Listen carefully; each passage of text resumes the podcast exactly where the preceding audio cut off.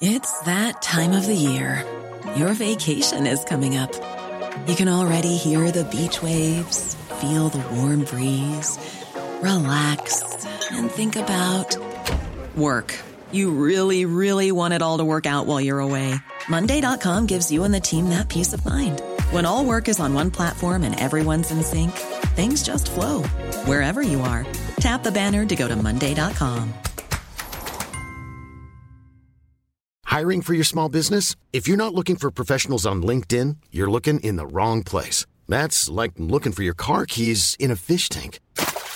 LinkedIn helps you hire professionals you can't find anywhere else, even those who aren't actively searching for a new job but might be open to the perfect role. In a given month, over 70% of LinkedIn users don't even visit other leading job sites. So start looking in the right place. With LinkedIn, you can hire professionals like a professional. Post your free job on linkedin.com slash people today.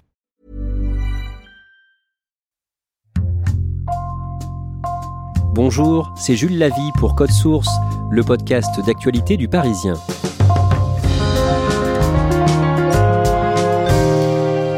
De 400 000 spectateurs réunis dans la commune de Clisson, en Loire-Atlantique, du 17 au 26 juin. Grand rendez-vous des amoureux de métal, le Hellfest est devenu au fil des ans le plus grand festival de France. À cette occasion, Code Source vous raconte aujourd'hui l'histoire de l'un des groupes phares de cette édition 2022, Metallica. Récit de deux journalistes du Parisien, Michel Valentin et Julien Dufay.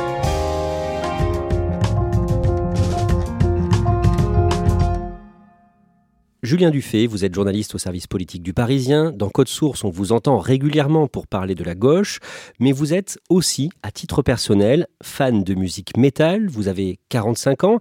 Quel est votre premier souvenir de Metallica? Mon premier souvenir de Metallica, c'est au collège, dans le tout début des années 90. C'est mon meilleur ami qui m'offre une cassette enregistrée euh, de Metallica. Euh, c'est l'album Injustice for All. Et donc là, je découvre quelque chose que j'ai jamais entendu, c'est-à-dire euh, des riffs tranchants. Alors les riffs, c'est les, accords saturés de, guitare, une batterie euh, assez monstrueuse, euh, quelque chose de très complexe, mais à la fois du groove, c'est-à-dire une musique très entraînante. C'est une vraie découverte.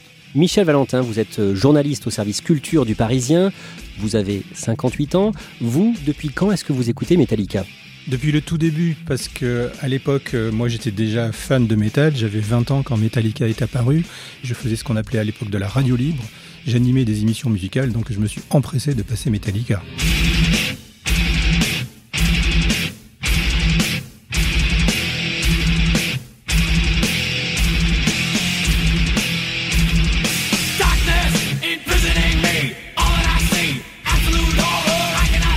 Honnêtement, c'était quelque chose qu'on n'avait jamais entendu auparavant. Bien sûr, c'est du métal, avec des influences punk, etc.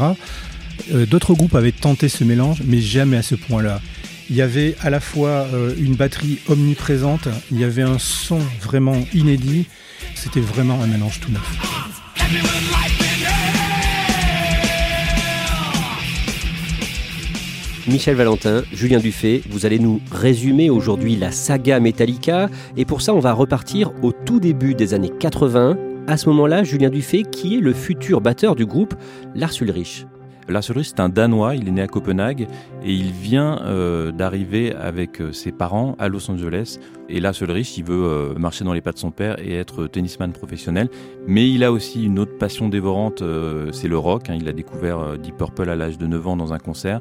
Et progressivement, cette passion du rock, de la batterie, va prendre le pas sur le tennis. En 1981, Lars Ulrich cherche à monter un groupe. Comment il s'y prend? Bah, de manière assez classique hein, pour pas mal de groupes, il passe une petite annonce dans un journal local euh, de Los Angeles qui s'appelle euh, The Recycler. Il dit euh, batteur cherche musicien de métal pour faire des jams, hein, pour, pour faire des buffs sur trois types de groupes. Hein, il les cite. C'est Iron Maiden, Tigers of Pantang et Diamond Head. C'est trois groupes de ce qu'on appelle la nouvelle vague euh, du euh, heavy metal britannique, un style dont est fan Lars Ulrich. Et grâce à cette annonce, il rencontre le futur chanteur et guitariste James Hetfield. Qui est-il à ce moment-là, Michel Valentin? Alors, il n'a pas vraiment le même profil que Lars Ulrich. Lui vient d'une famille américaine euh, bon ton. sa mère est chanteuse d'opérette, son père est chauffeur routier. L'ambiance familiale est pas très fun pour le, petit James Hetfield qui trouve donc euh, dans la musique vraiment un échappatoire. C'est vraiment quelque chose qui lui permet de, vivre, voire de survivre. Et donc quand il rencontre euh, Lars Ulrich, c'est pour faire de la musique, mais c'est vraiment aussi pour s'échapper et pour essayer d'en vivre commercialement parce que pour lui, sinon son avenir est tout tracé euh, chauffeur routier comme son père. Le groupe se constitue avec euh, notamment le bassiste Cliff Burton. Cliff Burton exige au passage que tout le monde vienne vivre dans sa ville, San Francisco. Comment est-ce qu'ils jouent ensemble? À quoi ça ressemble au tout début? Ben, Ça ressemble à un groupe euh, peut-être un peu amateur, sauf que Cliff Burton, c'est la bonne pioche, parce que même s'il n'a qu'un an euh, d'écart avec les autres musiciens, euh, lui est déjà professionnel. Il connaît déjà la théorie et le, le business musical, donc il connaît déjà quelques-unes des erreurs qu'il ne faut pas faire. Sa diversité de goûts musicaux incite le groupe à s'ouvrir, à avoir des passages acoustiques, à être un petit peu plus ambitieux que ce que ne aurait pu être au départ un Metallica euh, bas du front. Comment ils trouvent leur nom, Metallica? Bah, le nom, c'est Lars Ulrich qui le trouve et euh, la légende veut qu'il ait été euh, approché par un fan de métal qui s'apprête à lancer un fanzine, un magazine de métal qui avait euh, deux noms en tête, Metallica et Metalmania. Et il a dit non, Metalmania c'est bien mieux et il s'est gardé Metallica pour son groupe. Le premier album de Metallica sort en 1983, Kill Em All, Tuez-les tous. On peut reconnaître des influences Motorhead ou pour ceux qui connaissent le punk, GBH, Exploited, des choses comme ça. Mais le son, la vitesse, ça choque ou ça attire les gens suivant leur, euh, leur disposition, mais c'est vraiment inédit. Est-ce qu'il y a un titre marquant dans ce premier album? Il y en a plusieurs, on peut citer le tout premier qui s'appelle Hit the Lights.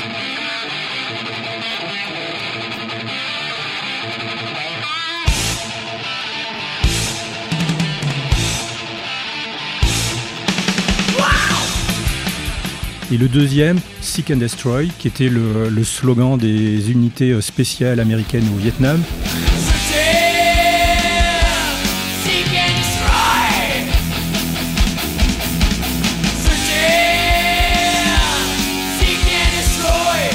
Donc une imagerie guerrière qui va avec un riff particulièrement euh, monolithique mais entraînant et qui fait que c'est toujours un morceau que le groupe joue euh, un peu sur scène.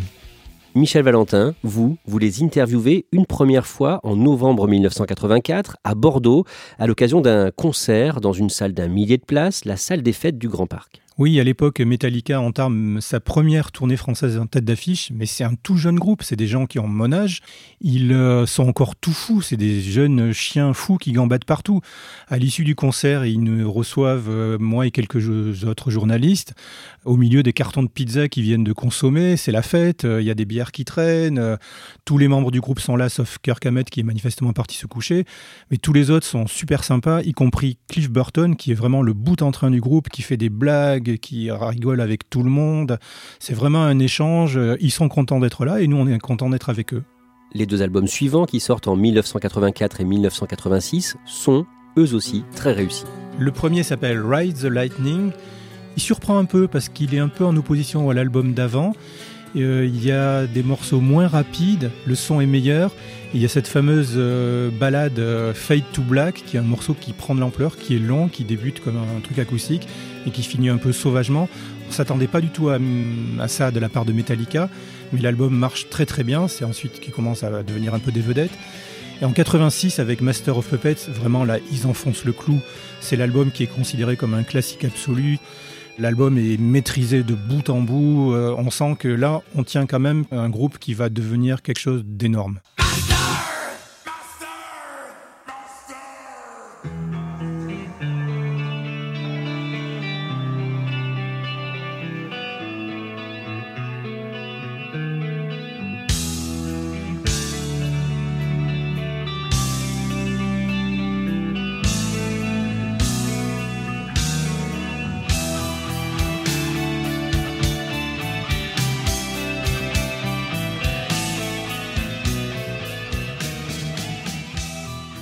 Julien Dufay, à cette période, Metallica joue la sobriété.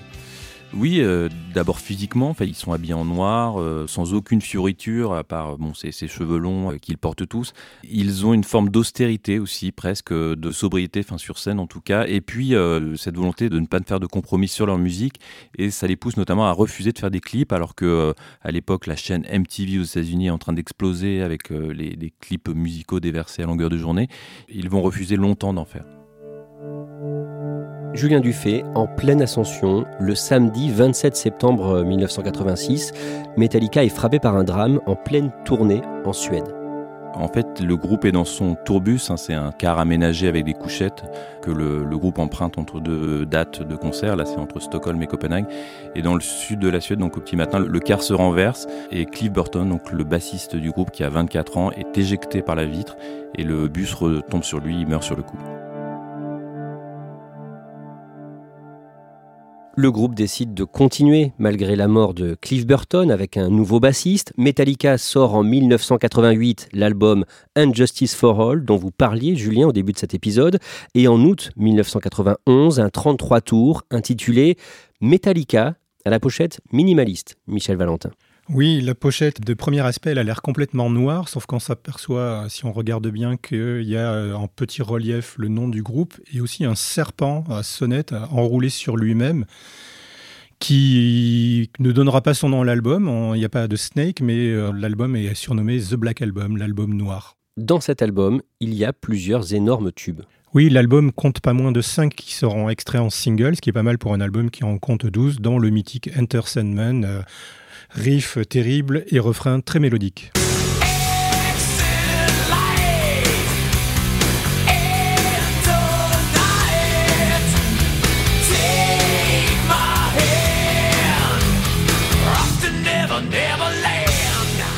Dans le Black Album, il y a aussi une balade, Nothing Else Matter. Oui, alors là, c'est vraiment euh, la chanson euh, qui est la plus connue de Metallica. Hein. C'est une, sorte de déclaration d'amour ou d'amitié.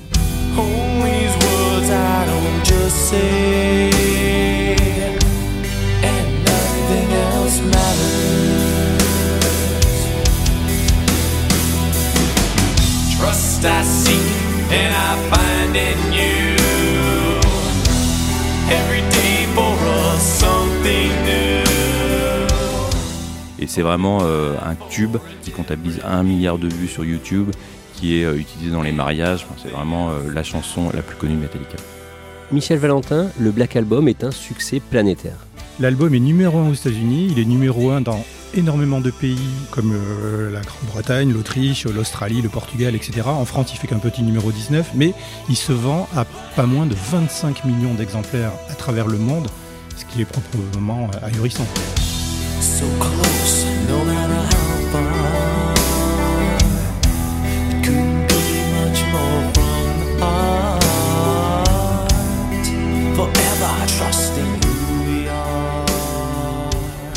Les années qui suivent, Metallica se consacre à une tournée à travers le monde, des centaines de concerts, souvent dans des stades, période pendant laquelle tous les membres du groupe plonge dans des excès.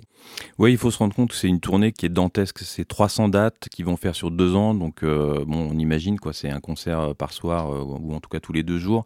Et pour tenir ce groupe qui est déjà assez connu pour ses, beuveries, ses excès, hein, ils ont un surnom qui, est Alcoolica dans les années 80 et ensuite, et ben, ils vont boire encore plus et ils vont même prendre des drogues, notamment de la cocaïne. Donc, c'est un peu une période de bascule pour Metallica.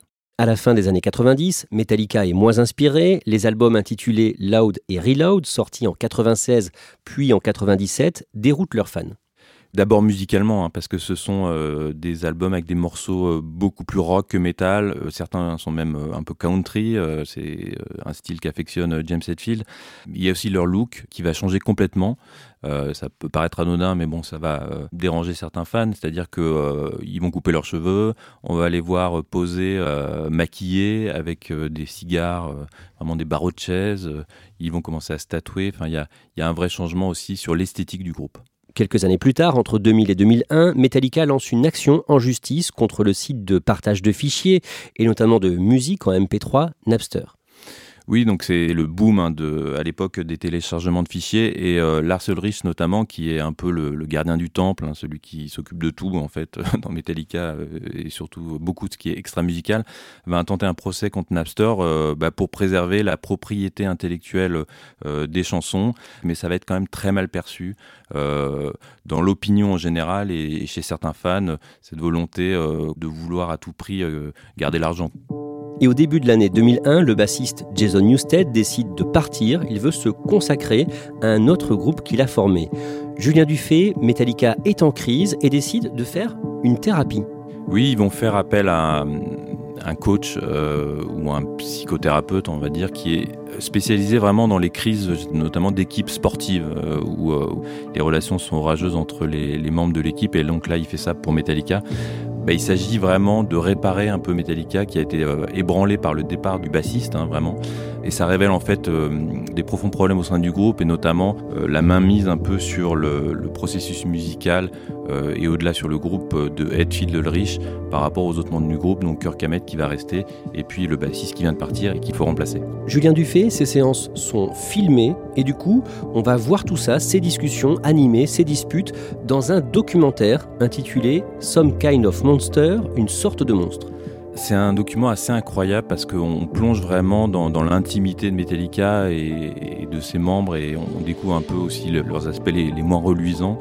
Euh, et, on voit notamment euh, la relation qui est très orageuse, euh, voire plus, entre James Hetfield et Lars Ulrich, ou qui se s'insultent carrément au visage. C'est so silly. You're just sitting there going, I'm in a really pissy mood, and and I fucking told you straight up that I was. Right. And what are you trying to do? I'm not trying to do fucking shit.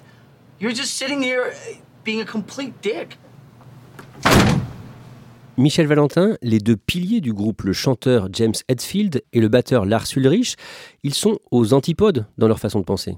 Exactement. Euh, Lars Ulrich est quelqu'un d'un peu calculateur, mais dans le bon sens du terme. Euh, il veut faire carrière et voilà, il veut se donner tous les moyens pour y arriver. Et c'est un énorme bosseur. Hetfield est aussi un énorme bosseur, mais il a un sens de la famille, du temps qui est pas le même. Lui, il voudrait aussi pour faire des choses à côté, avoir un peu plus de temps à consacrer à sa famille. Donc c'est pour ça que ça clash. À cette période, en parallèle de la thérapie, le groupe essaie d'enregistrer un nouvel album. Ils ont installé leurs instruments, leur matériel dans une ancienne caserne de l'armée à San Rafael, près de San Francisco. Objectif, retrouver leur énergie créatrice. Mais un jour, le chanteur James Hetfield ne vient pas. Oui, à un moment, il disparaît et on apprend qu'il est parti euh, en cure de désintoxication, euh, à la fois pour alcoolisme, mais euh, on dit aussi pour d'autres substances. Et le groupe va rester de longs mois, presque un an en fait, sans savoir si James Hetfield va revenir, si Metallica est, mort. Ça laisse dans l'expectative les, membres du groupe, mais aussi la centaine de personnes de Metallica, qui est une sorte de PME, quoi, et puis évidemment les fans à travers le monde. Finalement, le chanteur James Hetfield rejoint le groupe, les enregistrements reprennent et l'album qu'ils ont enregistré, Saint Anger, sort le 5 juin 2003. Michel Valentin, c'est un échec commercial et critique. Le son fait l'objet de toutes les critiques. Le son est très mauvais, on n'entend pas la basse. Il n'y a plus de bassiste dans le groupe, donc c'est le producteur qui s'y est collé, mais euh, il a carrément effacé ses pistes. C'est pas croyable, on n'entend pas du tout la basse.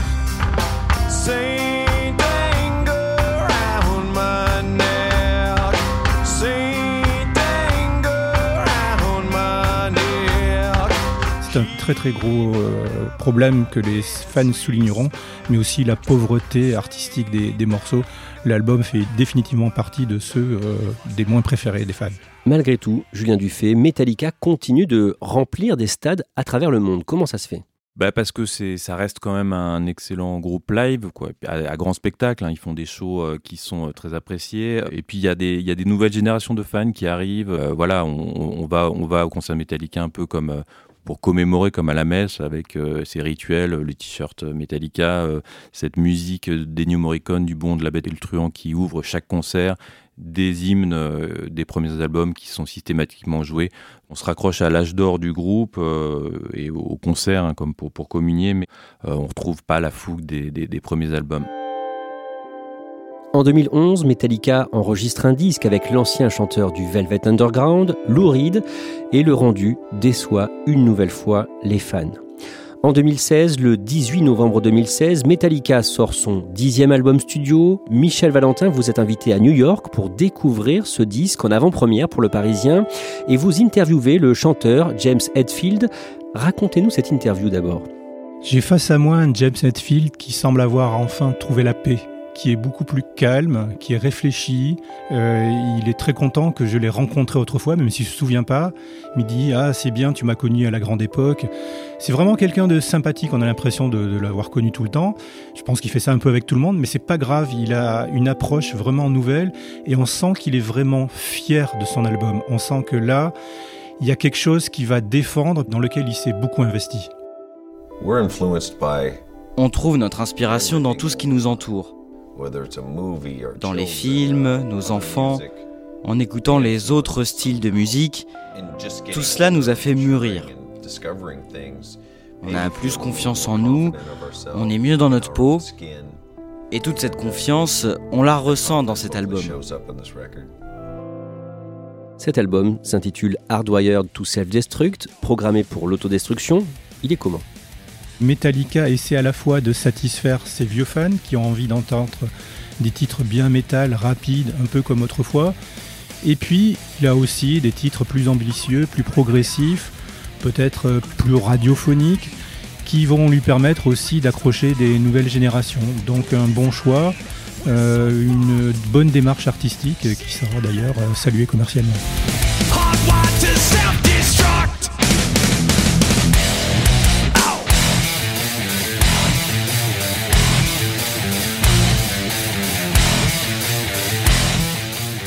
Julien Dufay, que se disent les fans à ce moment-là? Bah, il y, a une forme de soulagement parce que ça fait 8 ans qu'ils attendent cet album. Euh, il y a clairement une, forme de regain d'intérêt aussi euh, pour Metallica, euh, un peu l'album qu'on n'attendait pas. Il y a une forme de satisfaction à voir que ces quatre musiciens qui approchent 60 ans, qui ont passé 40 ans sur les routes, sont toujours là à jouer, du heavy metal, qui prennent visiblement du, plaisir malgré les 130 millions d'albums, les montagnes de dollars, le monstre de la marque Metallica. Michel Valentin, on enregistre cet épisode de Code Source à quelques jours du concert géant que va donner Metallica dans le cadre du festival Hellfest à Clisson en Loire-Atlantique. Vous serez dans la foule pour le Parisien.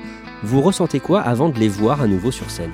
Quel que soit ce qu'ils nous proposent, on sait que ça sera fort. Metallica n'a jamais fait un mauvais concert sur scène. En tout cas, moi, j'ai pas vu. Dans la vingtaine que j'ai vu, j'ai jamais vu un mauvais concert de Metallica. C'est ça qui est génial, c'est que je ne sais absolument pas à quoi m'attendre. Metallica est un groupe qui est capable de changer de répertoire d'un jour sur l'autre.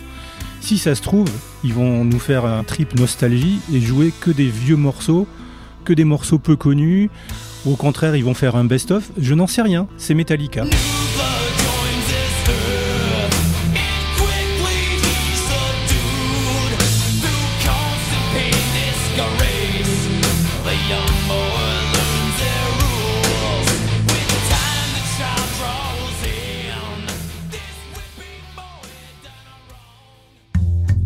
Merci à Michel Valentin et Julien Dufay. Cet épisode de Code Source a été produit par Lola Sotti, Thibault Lambert et Sarah Amni. Réalisation Julien Moncouquiole. Code Source est le podcast d'actualité du Parisien. Nous publions un nouvel épisode chaque soir de la semaine. Pour n'en rater aucun, n'oubliez pas de vous abonner sur votre appli audio préférée.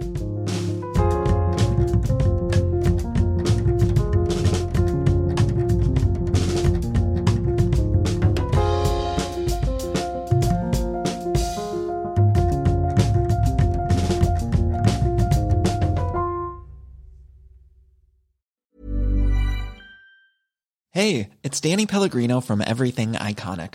Ready to upgrade your style game without blowing your budget? Check out Quince. They've got all the good stuff shirts and polos, activewear, and fine leather goods, all at 50 to 80% less than other high end brands. And the best part? They're all about safe, ethical, and responsible manufacturing. Get that luxury vibe without the luxury price tag. Hit up quince.com slash upgrade for free shipping and 365 day returns on your next order. That's quince.com slash upgrade. Hi, I'm Daniel, founder of Pretty Litter. Cats and cat owners deserve better than any old fashioned litter. That's why I teamed up with scientists and veterinarians to create Pretty Litter. Its innovative crystal formula has superior odor control and weighs up to 80% less than clay litter. Pretty Litter even monitors health by changing colors to help detect early signs of potential illness. It's the world's smartest kitty litter. Go to prettylitter.com and use code ACAST for 20% off your first order and a free cat toy. Terms and conditions apply. See site for details.